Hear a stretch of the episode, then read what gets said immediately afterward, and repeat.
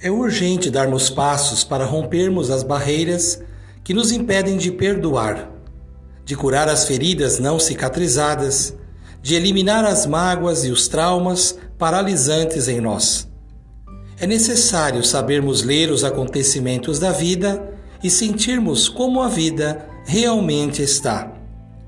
Como anda o nosso crescimento humano, emocional, social e espiritual? Vamos dar voz aos sentimentos, para construirmos uma vida com novo sentido na força libertadora do perdão. Nossos sentimentos devem traduzir o que queremos falar, mas é preciso ter muito cuidado.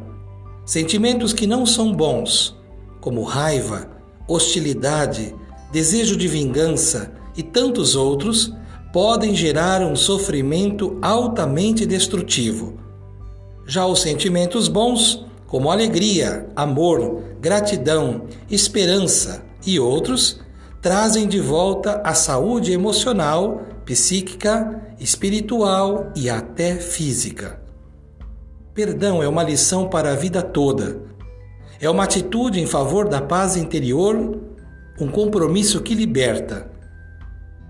Caminho para o perdão nos leva em direção da reconciliação cultivando a cultura da paz.